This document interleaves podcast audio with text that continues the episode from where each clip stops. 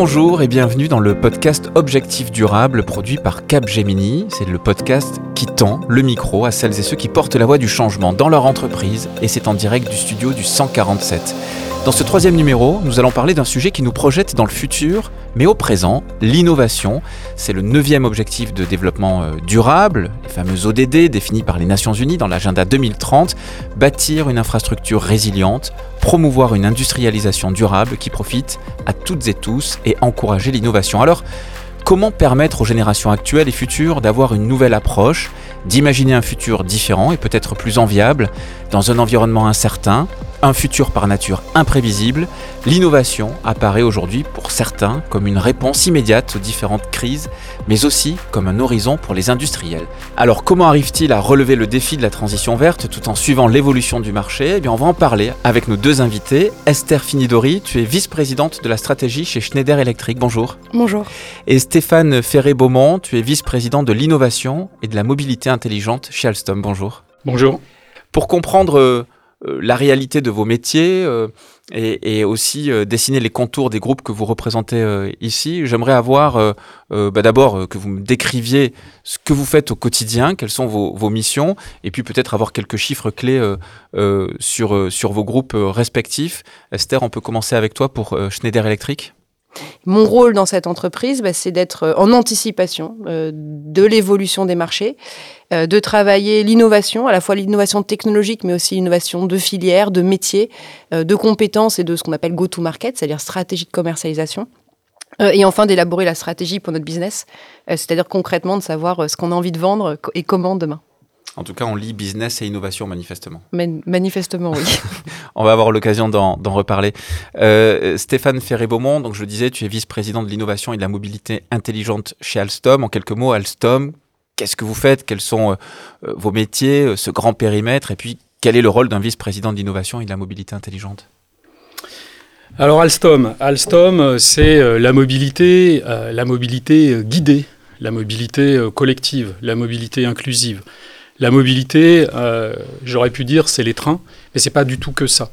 On va imaginer tous les types de matériel roulant, les, bien sûr les métros, les, trams. On est venu ici vous rejoindre au 147 euh, en RER. E euh, mais c'est aussi le TGV, c'est aussi euh, tous ces, tous ces matériels-là, et puis tous les systèmes qui sont autour, c'est-à-dire les systèmes dits de sécurité ou sûrs de fonctionnement, qui permettent d'assurer la mobilité de ces trains, le, le trafic. C'est également tout le, toute la maintenance de ces équipements-là, et c'est également ce qu'on appelle les systèmes clés en main, c'est-à-dire quand un client il souhaite euh, acquérir l'ensemble de son système de mobilité euh, guidée collective. Et puis euh, si je regarde mon périmètre qui est l'innovation, bah, je dirais qu'il y a beaucoup de similarités avec ce que, ce que Esther vient de dire, c'est-à-dire qu'on prépare l'avenir, on essaye d'anticiper les, les, ruptures qui vont arriver, qu'elles soient technologiques, qu'elles soient les ruptures de, façon de faire du business. On peut imaginer aussi des ruptures de type de profil de client. Et tout ça, il faut euh, il faut l'anticiper. L'objectif de cet échange, c'est vraiment de, de, parler innovation, bien sûr culture de l'innovation, mais de parler aussi des innovations euh, opérationnelles que vous avez pu euh, mener dans vos métiers et périmètres respectifs. Esther Finidori, quand on parle innovation chez Schneider Electric, ça veut dire quoi? Première chose, on a chez nous euh, tout un, département, on appelle ça le, Sustainability Research Institute, qui est en fait un département de prospective, c'est-à-dire vraiment de compréhension et travail sur l'évolution de nos marchés à très long terme. Hein. on parle d'horizon du type 2050, voire au-delà, euh, et qui alimente euh, l'intégralité de l'entreprise sur les grandes ruptures de l'environnement, des écosystèmes qui nous entourent et qui va insuffler euh, et challenger en fait hein, notre vision de comment le business peut évoluer d'une vision qui est sinon relativement incrémentale euh, vers une vision qui est beaucoup plus prospectiviste, c'est-à-dire tournée vers l'avenir. Deuxième point important euh, que je peux vous expliquer qui illustre notre vision d'innovation, on l'a structuré en deux piliers, innovation at the core et innovation at the edge. L'innovation at the core, c'est savoir innover dans son domaine de compétences, d'expertise. On y investit 5% de notre chiffre d'affaires, donc c'est absolument massif. C'est structuré autour de grands hubs, Europe, États-Unis, Chine Chine, parce qu'en fait, l'innovation est quand même locale et associée à des marchés. et là, on va chercher à bah, sécuriser et puis étendre notre place sur nos marchés actuels. Innovation at the Edge, c'est très différent. En fait, ça se rapproche des concepts de venture capitalism. Euh, on va aller chercher l'innovation de rupture sur des business qui sont adjacents à notre business actuel, mais pas nécessairement euh, directement reliés euh, à nos modèles d'affaires. et la vision est qu'on peut apporter à souvent ces startups dans lesquelles on va investir ou avec qui on va travailler en partenariat une accélération commerciale donc on leur, rend service en mettant à disposition nos capacités commerciales. Euh, et inversement, elles, elles vont nous apporter euh, cette vision de l'évolution de tous les marchés connexes à notre business qu'on n'aurait pas si on se concentrait uniquement sur l'innovation de notre portefeuille de technologie. Donc l'innovation, c'est tout ça. C'est l'anticipation long terme et c'est la capacité à innover sur son portefeuille, mais aussi euh, sur ce qui est connexe et adjacent à ce qu'on qu'on sait faire aujourd'hui. En tout cas, on voit bien, d'après ce que tu nous dis, que c'est évidemment, j'allais dire absolument central euh, dans, dans, votre organisation et c'est évidemment un enjeu stratégique. Est-ce que c'est la même chose euh, chez Alstom, euh, Stéphane? Alors, il y a énormément de ressemblances. Moi, je vais le. Quand on me demande c'est quoi l'innovation chez Alstom, j'ai envie de dire, j'ai envie de parler de moi de mobilité. J'ai envie de dire, l'innovation chez Alstom, c'est tout ce qui va contribuer à faire en sorte que l'innovation ou la mobilité de demain soit la mobilité qu'on aime utiliser. Euh, vous voyez, euh, je suis pas complètement certain qu'aujourd'hui ça soit complètement le cas. Et donc euh, ça, c'est vraiment très innovant d'avoir des gens qui vont utiliser la mobilité que Alstom fournit comme un choix de cœur, en fait, plutôt que comme un choix, un choix imposé. Être innovant, c'est réussir à faire en sorte que globalement, et durable d'ailleurs, c'est que globalement, pour la mobilité, on comprenne que les aspects euh, développés par Alstom, en particulier au niveau du rail, deviennent vraiment la colonne vertébrale l'épine dorsale de la mobilité. Euh, et évidemment, on aura des contributions euh, ou des collaborations avec d'autres types de mobilité. Mais l'important, c'est de s'assurer effectivement qu'au bout du compte, cette durabilité de la mobilité, elle passe par des choses qui sont, qui sont fournies par Alstom. Et donc, tout ce qui va contribuer à ça, pour Alstom, c'est innovant. Tout ce qui va contribuer à faire en sorte qu'on ait une meilleure attractivité de cette mobilité à l'intérieur du portefeuille en euh, réfléchissant à la prospective, c'est-à-dire euh, c'est quoi la ville de 2030, c'est quoi la ville de 2050. Tout ça doit être euh, combiné pour faire en sorte qu'au bout du compte, cette mobilité qui restera un besoin, je dirais, fondamentale de la société, parce qu'on parle de mobilité de personnes, mais je pourrais aussi parler de mobilité de biens. De toute manière, tout ça euh, s'inscrit dans quelque chose qui est global au niveau, d'Alstom. Et donc, l'innovation, c'est chercher à faire en sorte que cette, cette pensée du rail, euh, elles, elles, elles deviennent quelque chose qui fasse rêver les gens et, euh, d'ailleurs les, usagers ou les passagers et les opérateurs de fret. Euh, et c'est ça, en fait, qui nous paraît super innovant pour nous. Euh, votre activité euh, chez Alstom, elle est effectivement directement liée à cet enjeu de mobilité et raccrochée au durable par nature, puisque effectivement on est sur sur sur le rail.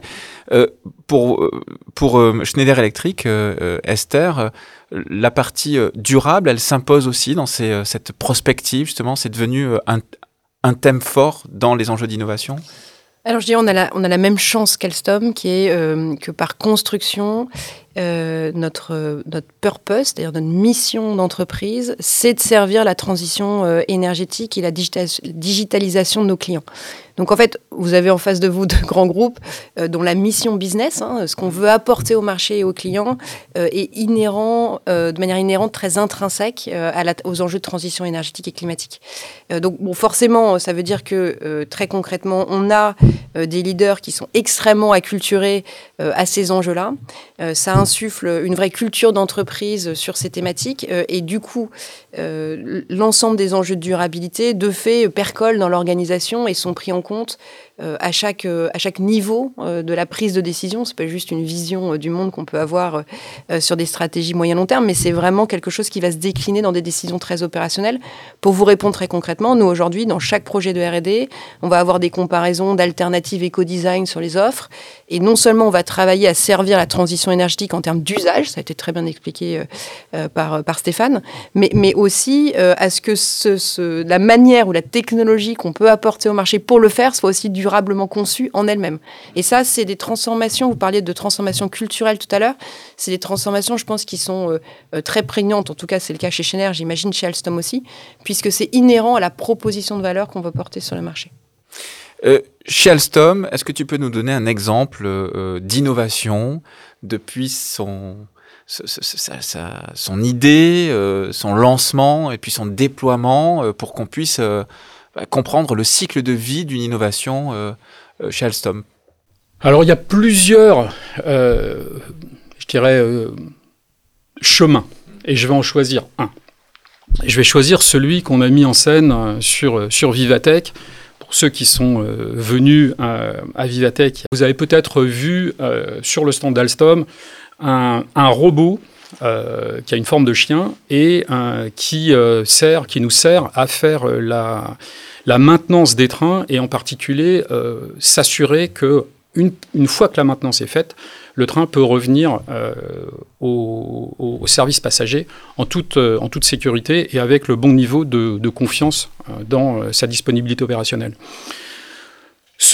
cette idée-là, elle est venue euh, d'une réflexion d'abord euh, autour de l'importance de la disponibilité opérationnelle. Je parlais d'attractivité. Hein. la première attractivité pour le rail, c'est que effectivement, ça soit disponible, ça soit fiable et ça tombe pas en panne. Donc là maintenant, c'est très important. Ça, c'est un grand enjeu et donc c'est quelque chose qui est au niveau le plus important. Donc des, enjeux stratégiques et des objectifs stratégiques. Ensuite, il y a un certain nombre de, réflexions et de, collaborateurs qui vont dire bah, comment est-ce que je peux m'inscrire, quelles sont mes idées, et donc ils vont soumettre un certain nombre de, projets, d'idées qu'on est capable de sélectionner, qu'on est capable d'accompagner, un petit peu à la mode d'un venture, un petit peu à la mode d'un accélérateur, pour faire en sorte de grandir l'idée, toujours en ayant, ce que Esther a très bien dit, la, la vision de la contribution au business. On a fait grandir cette idée euh, intelligence collective, là. Avec, euh, Intelligence collective. Hmm. Intelligence collective, partenariat, puisque le, en, l'occurrence le robot vient d'un fournisseur. Ce que l'on a mis à l'intérieur de ce robot, c'est ça qui était la vraie innovation, c'est-à-dire c'est tout, toute l'intelligence, tout le savoir-faire du, euh, du, monde du rail et du transport qu'on a intégré à l'intérieur du, cerveau de ce robot pour qu'au bout du compte, il, puisse faire sa mission. Et toute cette démarche-là, elle, euh, euh, contribue à la valeur de l'innovation pour, au bout du compte, s'assurer qu'on va pouvoir faire la mise à l'échelle de l'innovation, qu'on va pouvoir faire l'industrialisation pour après passer, euh, je dirais, dans une typique ligne de produits qui va effectivement mettre cette innovation, je dirais, au, au service du plus grand nombre de nos clients. Et sur cet exemple précis, c'en est où?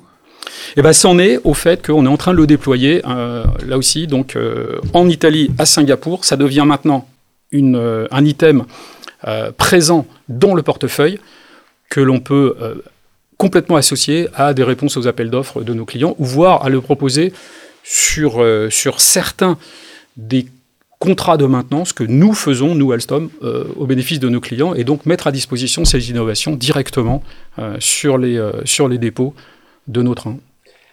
Esther Finidori, donc pour euh, Schneider Electric, est-ce que euh, le cycle de vie d'une innovation, ça se passe un petit peu pareil euh, chez toi ou c'est différent Et est-ce que tu peux nous donner un exemple? Oui, non, c'est très similaire.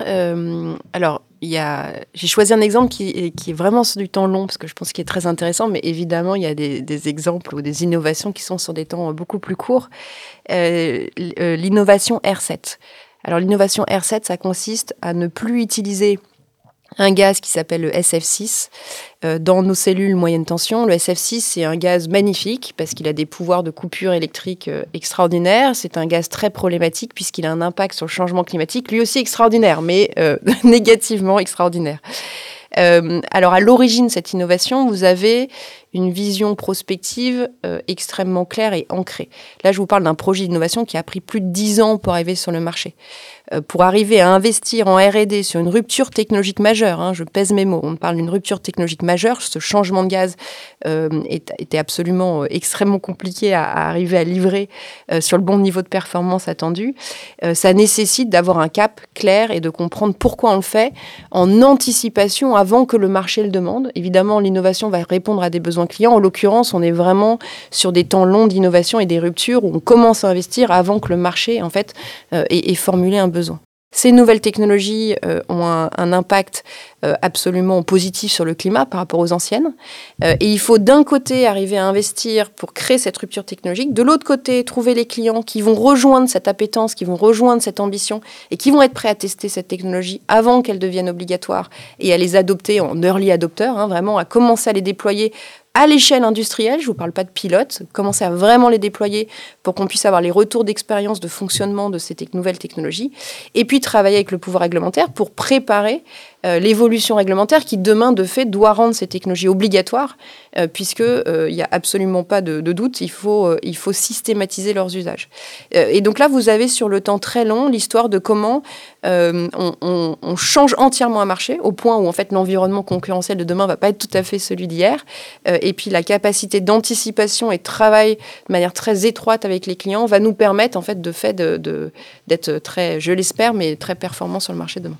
Ce qui est intéressant, c'est que tu cites euh, le gouvernement, euh, tu cites aussi les clients qui vont être euh, un peu les, les, les, testeurs au début, un peu comme tu le disais tout à l'heure pour Singapour et, et l'Italie, hein, Stéphane. ça veut dire finalement que L'innovation, elle a beaucoup de parties prenantes, il y a beaucoup d'enjeux autour. Euh, on ne sort pas une innovation évidemment comme ça, bien sûr, l'innovation n'est pas une fin en soi, mais il faut aussi embarquer du monde jusqu'au au pouvoir politique, parce que si la législation change et que vous êtes en avance là-dessus, bah, j'imagine que vous avez un temps d'avance et qu'il y a un retour sur investissement. Mmh, mmh. Oui, oui, alors euh, je pense que quand on, fait une, démarche d'innovation, déjà, il faut, partir de deux, de deux acquis qui sont, euh, on n'aura pas toutes les solutions tout seul, Dit comme ça, c'est évident, mais enfin, euh, c'est pas toujours euh, la, réaction immédiate dans les organisations. Et puis, deuxièmement, l'innovation est très locale. l'innovation se fait avec des clients et des partenaires. Une fois qu'on a bien ces deux convictions qui sont arrêtées, de fait, on travaille sur des modèles qui impliquent très fortement tout un tas de parties prenantes. Il y a les clients. Il peut y avoir sur certaines innovations, évidemment, le gouvernement. et tout l'enjeu, c'est d'arriver à créer ces boucles d'innovation, d'itération avec des partenaires.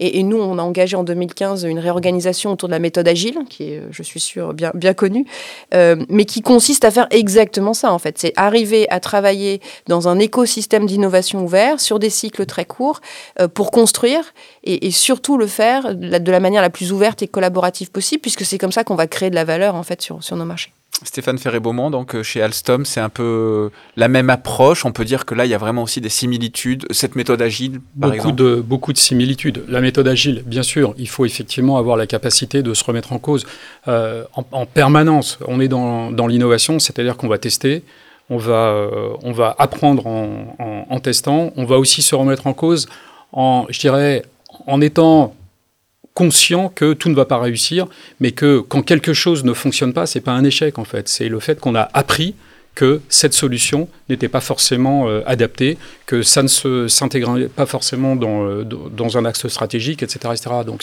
cette culture-là de savoir euh, en permanence réagir vite, elle est importante. Je voudrais rebondir aussi sur les cycles longs. C'est extrêmement important. On est dans, des industries, tu as mentionné au début euh, le fait qu'on était sur l'infrastructure et euh, la résilience de l'infrastructure. C'est extrêmement euh, vrai, et je pense pour Schneider autant que pour Alstom. On est là sur des, sur des équipements qu'on fournit à nos clients qui vont durer 15 ans, 20 ans, 30 ans, 50 ans pour certains d'entre eux, et l'importance, c'est de savoir euh, accélérer l'innovation avec des méthodes agiles à l'intérieur de quelque chose qui va durer et que l'on va devoir accompagner pendant tout le cycle de vie, pas de, l'innovation, mais le cycle de vie de l'exécution et de l'utilisation de la solution après quand elle est, euh, quand elle est en exploitation. C'est extrêmement important. Et pour revenir sur, le, sur ce qu'a dit Esther, Esther que je, que, je, dans lequel je m'inscris complètement, c'est euh, c'est la collaboration des parties prenantes. Euh, et elles sont diverses, ces parties prenantes. On a parlé, et, on, y reviendra peut-être, des startups. On parle d'autres grands groupes, on collabore avec, euh, Schneider, alors que euh, quelquefois on est, euh, on est en relation commerciale, mais quelquefois effectivement c'est plutôt de la collaboration en termes de, méthodologie, en termes de, de, compétences, en termes de, sujets. On peut collaborer et avec nos clients. J'ai parlé de Singapour, j'ai parlé d'Italie, évidemment je vais parler de, certains clients français qui commencent par un S ou qui commencent par un R, bien sûr. Euh, pour pas faire de pub, mais, mais tout ça, c'est extrêmement important.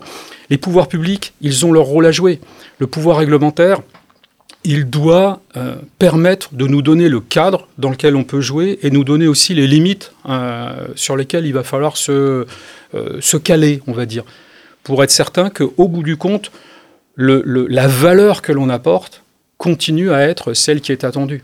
En l'occurrence, pour la, pour la mobilité et la mobilité guidée, la, première valeur, c'est la sécurité, c'est la, sûreté de fonctionnement, c'est le fait qu'au bout du compte, le train, le rail doit rester le système de mobilité le plus sûr euh, de tous les modes de mobilité.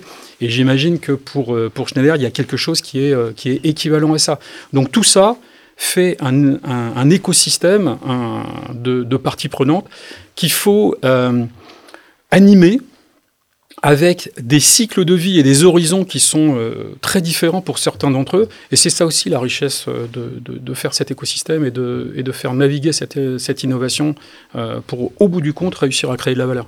Esther, tu disais tout à l'heure qu'il y avait carrément un, groupe de travail sur la, la prospective à l'horizon 2050. Vous avez déjà un peu une vision justement des gros sujets qui vont être importants là dans les dans les 25-30 prochaines années. Ça, résonne d'autant plus sur euh, euh, euh, ce, rendez-vous qui est tourné vers le développement durable que 2050, on le sait, est une, une date charnière, évidemment. Alors oui, il y a beaucoup, beaucoup de sujets qui vont profondément transformer notre industrie. Notre mission, c'est de servir la transition énergétique et la digitalisation de nos clients. Sur le sujet de la transition énergétique, on voit aujourd'hui, on comprend bien que l'électrification euh, profonde des usages, c'est-à-dire de tous les modes de besoin de consommation d'énergie, va être un levier extrêmement puissant pour réduire nos émissions de CO2 et puis réduire notre dépendance aux énergies fossiles. Cette électrification, elle amène énormément d'enjeux. Euh, qui vont euh, très concrètement résulter dans des ruptures soit technologiques, soit de marché. Euh, rupture technologique, par exemple, électronique de puissance, rupture de marché, la valorisation des flexibilités dans le réseau électrique. Quand je parle de valoriser la flexibilité, on parle bien de modèles d'affaires qui vont permettre très concrètement de livrer ces scénarios de transition dont on a tous besoin et sur lesquels la France est, est engagée. Côté digitalisation, c'est la même chose. bon, on voit tous en ce moment l'actualité sur l'intelligence artificielle, par exemple. Pour que l'intelligence artificielle puisse se nourrir et livrer les bénéfices qu'on en attend, il lui faut de la donnée. Cette donnée, aujourd'hui, euh, dans le monde industriel, en tout cas, elle est largement euh, inexistante ou non structurée et non exploitable. Euh, donc nous, notre enjeu d'innovation sur ce choix, puisqu'on fait tous les automatismes et les systèmes de supervision des process industriels, c'est de, de, de, mieux amener une donnée mieux, mieux, plus qualitative, une donnée mieux contextualisée, qui demain pourra alimenter euh, ces, innovations portées par l'intelligence artificielle pour au final permettre aux clients d'être plus efficaces dans leur process. Voilà, tout ça, c'est des exemples, euh, mais, mais, quand on parle de grands champs d'innovation dans notre métier, c'est à ça qu'on a, qu'on a en tête. Stéphane, pour Alstom, il y a des sujets justement qui des signaux faibles ou forts déjà sur les, les, prochaines années, décennies euh Alors nous, on a la chance au niveau de la mobilité d'avoir fait notre migration vers l'électricité il y a il y a quelques temps déjà. Il y a toujours de mieux à faire. Euh, d'autres façons d'utiliser euh, l'électricité, d'autres façons de la consommer moins ou de la consommer mieux. Et ça, c'est les enjeux de, la transition. Vous savez, quand tous les modes de mobilité, finalement, auront assuré leur transition euh, vers l'électrification, on s'apercevra que celui qui consomme le moins, mais vraiment le moins, ça reste le rail. Et, et quand je dis le moins, c'est-à-dire que même euh, quand vous aurez euh, des, véhicules tout électriques, on consommera encore dix fois moins par kilomètre, par passager, etc. etc. Et je dirais, au-delà de ça, euh, il y a aussi les aspects si on se projette sur la prospective à horizon 2030, 2040, 2050, il y a aussi les aspects de congestion des territoires. L'électrification est une réponse aux émissions euh, de, CO2, aux émissions de, ou euh, à la consommation énergétique. Maintenant, euh, si on a des, embouteillages de véhicules électriques, je ne suis pas sûr qu'on ait vraiment répondu à, certains enjeux de, de l'attente sociétale de demain, et en particulier la mobilité.